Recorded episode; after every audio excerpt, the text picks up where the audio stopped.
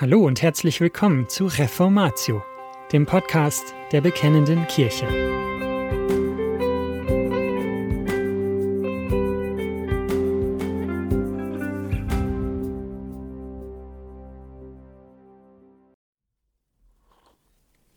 Die leibliche Auferstehung als Sieg über den Tod. Diese Bibelarbeit über 1. Korinther 15, die Verse 50 bis 58 stammt von Jörg Wehrenberg und ist in der BK-Ausgabe 45 im Jahr 2011 erschienen. Einleitung. Wie soll man sich die Auferstehung vorstellen? Die Verse 1. Korinther 15, die Verse 50 bis 58 schließen das große Kapitel über die Auferstehung von den Toten ab. Ab Vers 35 widmet sich der Apostel Paulus einer Frage. Wie soll das zugehen, wenn die Toten auferweckt werden? Was für einen Körper werden sie dann haben? Paulus antwortet den Korinthern mit dem Hinweis darauf, dass die Auferstehung der Toten für Gott kein Problem darstellt. Gedankliche Probleme mit ihr wären nur dann gerechtfertigt, wenn wir allein von unserem jetzigen leiblichen Zustand auf die Auferstehung schlussfolgern müssten. Dann könnte man, wie es bei den Korinthern der Fall war, auf den Gedanken kommen, die Auferstehung sei nicht leiblich, sondern lediglich als eine Art Belebung der Seele zu verstehen. Aber der Apostel betont, dass die Auferstehung eine Verwandlung des Leibes ist. Weil die Auferstehung leiblich ist, gibt es eine Verbindung, eine Kontinuität zum jetzigen leiblichen Leben. Andererseits wird der Auferstehungsleib ganz anders sein als der jetzige. Er wird ein in nie dagewesener und nicht überbietbarer Weise vom Geist Gottes durchdrungener und beherrschter Leib sein. Er wird für immer frei sein von Sünde, Tod und Vergänglichkeit. Paulus schließt diese Botschaft mit den Versen 50 bis 58 ab. Dort beschreibt er die Umwandlung der leiblichen Existenz, die am jüngsten Tag die Lebenden und die verstorbenen Gläubigen erfassen wird. In Vers 50 greift Paulus wahrscheinlich eine Aussage der Korinther auf und er stimmt ihr zu. Mit einem Körper aus Fleisch und Blut können wir nicht an Gottes Reich teilhaben. Gemeint ist, Menschen können nicht in ihrem alten Leib in Gottes Herrlichkeit eingehen. Es ist unmöglich, im alten Leib Gott zu schauen. Muss man dann aber nicht den Schluss ziehen, wenn es unmöglich ist, dass Menschen in ihrem jetzigen Leib ewiges Leben empfangen können, dass das zukünftige Leben leiblos ist? Genau diese Konsequenz zieht der Apostel nicht. Während die Korinther auf den Gedanken kamen, es würde im Himmel keine leibliche Existenz geben, betont Paulus die Verwandlung unseres Leibes. Diese wird dann der neuen Welt, die erfüllt ist von Gottes Herrlichkeit und Lichtglanz, entsprechen. Wie diese Verwandlung aussehen wird, kann man aus dem jetzigen Leben nicht ableiten. Durch die leibliche Auferstehung haben verstorbene Christen gegenüber Lebenden keinen Nachteil. Paulus spricht in Vers 51 darum von einem Geheimnis, das er der Gemeinde von Korinth mitteilt. Obwohl es dem menschlichen Denken unmöglich erscheint, wird es doch Wirklichkeit. Es entspricht inhaltlich dem Wort des Herrn, also der Offenbarung, die Jesus ihm bereits für die Thessalonicher gegeben hatte. Siehe 1. Thessalonicher 4, die Verse 15 bis 17. Wir haben es hier also nicht mit einem völlig neuartigen Argument zu tun. Paulus wiederholt hier, dass alle, auch diejenigen, die bei der Wiederkunft Jesu noch leben, durch ihre völlige Verwandlung ins Reich Gottes eingehen werden. Dieses Geheimnis beinhaltet drei Aspekte. Erstens, wir werden nicht alle sterben. Mit dieser Aussage bezieht sich Paulus nicht unbedingt auf seine Generation. Es geht ihm nicht darum, hier mitzuteilen, dass er und seine Zeitgenossen zu diesen Nichtsterbenden gehören werden, sondern für den Apostel steht fest, dass auch dann, wenn Jesus wiederkommen wird, eine Generation von Christen auf der Erde leben wird. Die zweite Aussage des Geheimnisses, von dem Paulus hier spricht, lautet, aber bei uns allen wird es zu einer Verwandlung des Körpers kommen. Alle die verstorbenen Christen, genauso wie die, die noch leben, wenn Jesus wiederkommt, werden verwandelt werden. Gott wird ihnen einen geistlichen Leib geben, also einen Leib, der vom Geist Gottes bestimmt wird und der in der Lage ist, in die Vollendung einzugehen. Worin besteht das Geheimnis? Das Geheimnis besteht darin, dass sowohl die Lebenden als auch die Toten eine Verwandlung erfahren werden. Die Toten sind nicht verloren, weil ihr alter Leib zerfallen ist. Egal, was mit ihrem alten Leib geschehen ist, wenn sie an Christus glauben, sind sie in der leiblichen Auferstehung dabei. Die Lebenden haben keinen Vorteil, weil sie noch ihren alten Leib haben. Lebende wie Tote werden verwandelt werden.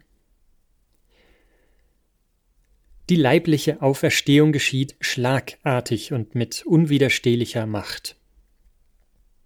Die dritte Aussage, die zu dem Geheimnis gehört, lesen wir in Vers 52. Plötzlich, in einem Augenblick zur Zeit der letzten Posaune, denn die Posaune wird erschallen und die Toten werden auferweckt werden, unverweslich, und wir werden verwandelt werden. Die Verwandlung, so legt der Apostel hier dar, wird schlagartig und mit unwiderstehlicher Macht erfolgen.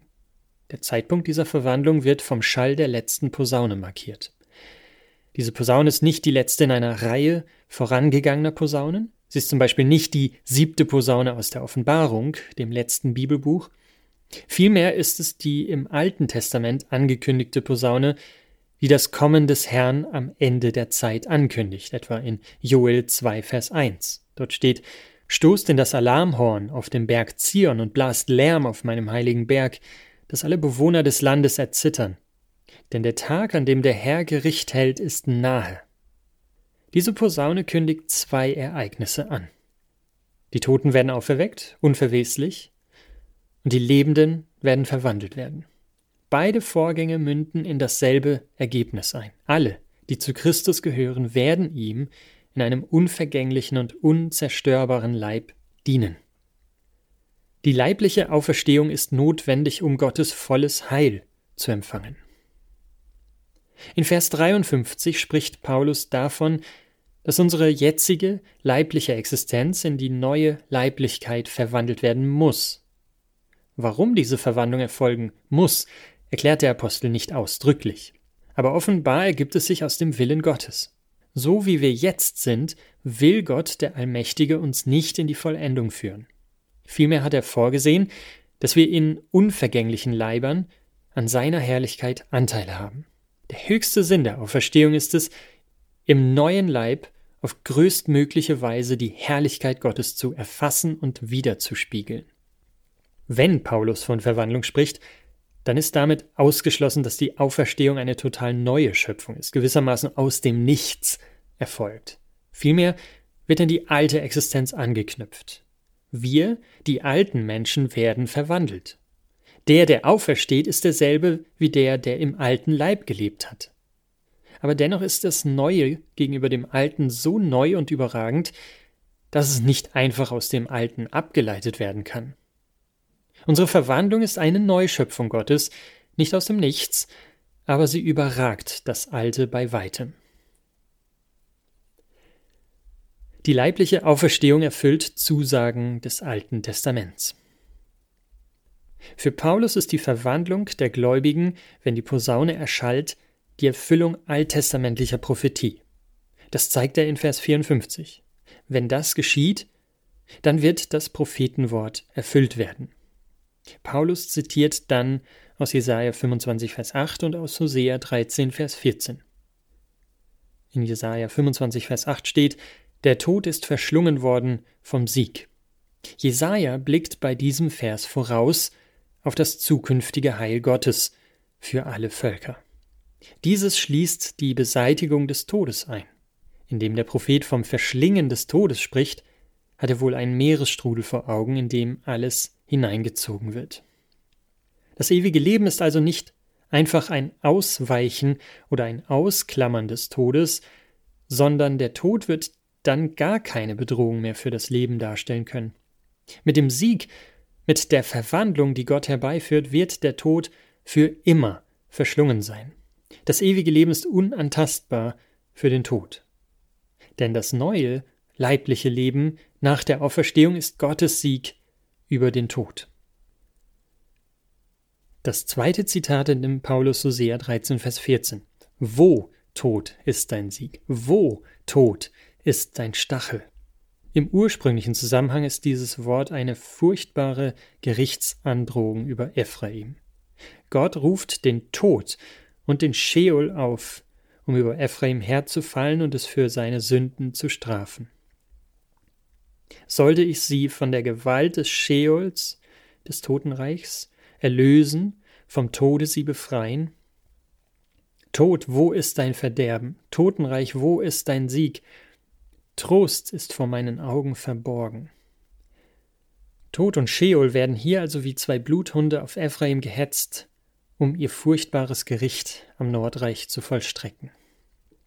Angesichts dessen aber, dass Christus das Zorngericht auf sich genommen hat und durch seine Auferstehung über den Tod gesiegt hat, kann Paulus diese grausame Gerichtsandrohung nehmen und den Tod schmähen, so dass der Aufruf Tod, wo ist dein Stachel zu einem Triumphlied über den Tod wird. In der leiblichen Auferstehung bekommen wir vollkommenen Anteil an dem Sieg, den Christus errungen hat. In Vers 56 erläutert Paulus die zitierten Schriftworte. Der Stachel des Todes ist die Sünde.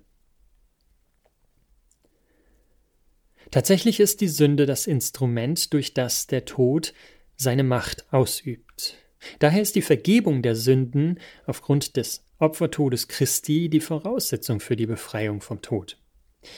Beides, Vergebung der Sünden und Befreiung vom Tod in der Auferstehung, wird im Glauben an Jesus Christus empfangen.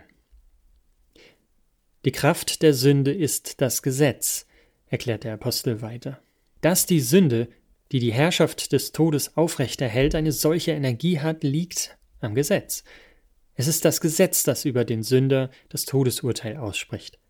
Das Gesetz offenbart zwar Gottes heiligen Willen, aber es vermag im Endgericht nicht zu retten. Es deckt die Sünden auf. Es hat aber nicht die Kraft, die Herrschaft der Sünde zu durchbrechen. Vielmehr täuscht die Sünde mit dem Gesetz den Sünder. Sie gaukelt ihm vor, das Gesetz sei der Weg zum Leben. Das Gesetz steckt dem Sünder bestimmte Aussagen gewissermaßen in den falschen Hals. Zum Beispiel, wer die Gebote befolgt, gewinnt dadurch das Leben. 3. Mose 18, Vers 5. Diese Aussage ist an sich nicht falsch, aber sie gilt nur für den, der das Gesetz in ausnahmslos allen Teilen erfüllt. Wenn man nur ein einziges Gebot des Gesetzes übertritt, ist man der Verletzung des ganzen Gesetzes schuldig. Jakobus 2, Vers 10. Aber jedes Gebot halten kann kein Mensch. Nun hat Gott auch nie behauptet, der Mensch sei in der Lage, das Gesetz zu erfüllen.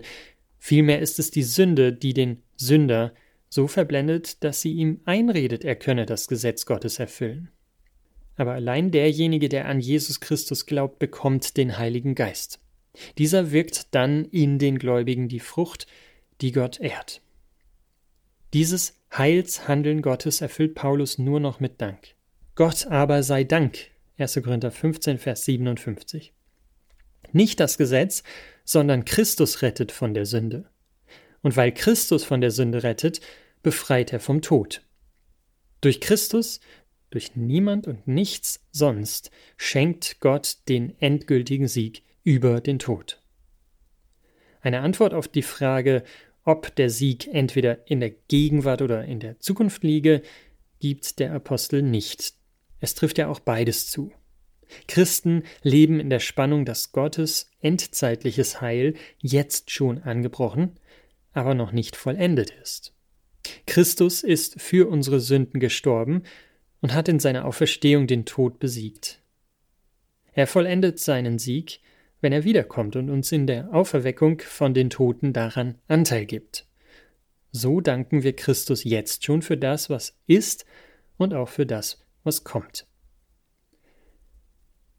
Die Hoffnung auf eine leibliche Auferstehung lässt uns schon im alten Leib für Jesus Christus leben. Diese Spannung, in der wir existieren, hat Folgen für das Hier und Jetzt. Das lesen wir im letzten Vers dieses Kapitels. Dort steht, seid fest, unerschütterlich, Nehmt immer zu in dem Werk des Herrn, weil ihr wisst, dass eure Arbeit nicht vergeblich ist im Herrn. 1. Korinther 15, Vers 58. Neben dem Dank erwächst aus der Auferstehungshoffnung das Ausharren im Glauben. Bei unserer Auferstehungshoffnung geht es eben nicht allein darum, uns auf das Jenseits zu vertrösten. Vielmehr geht es auch darum, die Auferstehungshoffnung als Basis für verantwortliches christliches Verhalten in der Gegenwart zu begreifen. Die Aufforderung seid fest, unerschütterlich meint also in diesem Zusammenhang an der Hoffnung festzuhalten, dass die Toten auferstehen werden. Im Werk des Herrn zunehmen heißt, an dem Werk, das Christus wirkt und den Glaubenden aufgetragen hat, mit aller Kraft teilzunehmen. Das Werk des Herrn ist vor allem der Aufbau seiner Gemeinde. Darin soll jeder zunehmen. Das heißt, er ist aufgerufen, ein Übermaß an Einsatz und Engagement an den Tag zu legen, über das hinaus, was notwendig erscheint. Dies soll alle Zeit praktiziert werden, nicht nur wenn es bequem und erfolgsversprechend erscheint. Solche Arbeit ist mühevoll. Sie beinhaltet, dass man als Jesus-Bekenner entgegen den Werten, Maßstäben und Traditionen der nichtchristlichen Gesellschaft glaubt und lebt und anderen beisteht, auf eine ebenfalls christusgemäße Weise zu leben. Paulus schließt mit einer Ermutigung. Ihr wisst, dass das, was ihr für den Herrn tut, nicht vergeblich ist. Vergeblich ist unsere Arbeit deshalb nicht, weil Christus sie, wenn er wiederkommt, anerkennen wird. Die leibliche Auferstehung ist die einzig sinnvolle Hoffnung für eine dem Tod verfallene Welt. Der Sieg über den Tod in der leiblichen Auferstehung hat mindestens drei Auswirkungen. Erstens. Die leibliche Auferstehung der Gläubigen von den Toten ist der Sieg Gottes über den Tod. Daher können wir als Christen mit Nichtchristen offen über den Tod sprechen. Wir sterben wie sie, aber wir haben eine feste Hoffnung, die über den Tod hinausgeht. Nichtchristen haben keine lebendige Hoffnung, weil alles, was sie erwarten, am Tod seine Grenze findet. Sie leben in Angst vor dem Tod, ohne Hoffnung in der Welt. Wir allein haben die Botschaft, dass der Tod vom Sieg Gottes verschlungen worden ist. Zweitens. Die leibliche Auferstehung unterstreicht die ethische Bedeutung unserer leiblichen Existenz. Was wir mit unserem Leib tun wofür wir ihn einsetzen, ist nicht egal. Unser jetziger Leib ist dazu da, sich für das Werk des Herrn mit aller Kraft einzusetzen. Schon in unserem alten Leib sind wir ein Tempel Gottes und sind Glieder seines Leibes, der Gemeinde. Drittens. Die christliche Verkündigung steht und fällt mit dem Glauben an die Auferstehung der Toten. Der christliche Glaube ist in der Überzeugung gegründet, dass die Rettung allein aus Gnaden geschieht. Dies wird in der Auferstehung der Toten eindrucksvoll veranschaulicht. Die leibliche Auferstehung ist eine Wirklichkeit, die von Menschen weder geschaffen noch manipuliert werden kann. Der christliche Glaube verlässt sich nicht auf Dinge, die für uns Menschen möglich und machbar erscheinen. Als Christen verlassen wir uns auf die Auferstehungsmacht Gottes, die in der Auferweckung seines Sohnes Jesus Christus aus den Toten offenbar geworden ist. Wir dienen Gott mit Freude, weil wir eine feste, eine gewisse Hoffnung haben. Der Tod ist verschlungen worden vom Sieg Gottes. Gott hat durch Jesus Christus ein ewiges Leben hervorgebracht, das für den Tod unangreifbar ist. Gelobt sei Gott, der uns den Sieg gegeben hat durch Jesus Christus, unseren Herrn.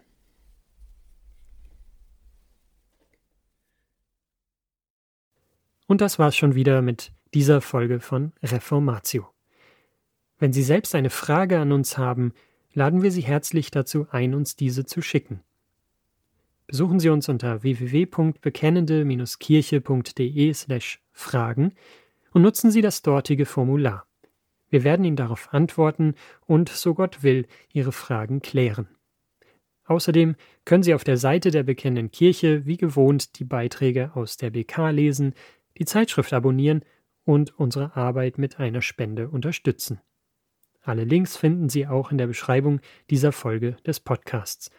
Wir bedanken uns fürs Zuhören, wünschen Ihnen Gottes Segen und sagen Tschüss, Bis zum nächsten Mal.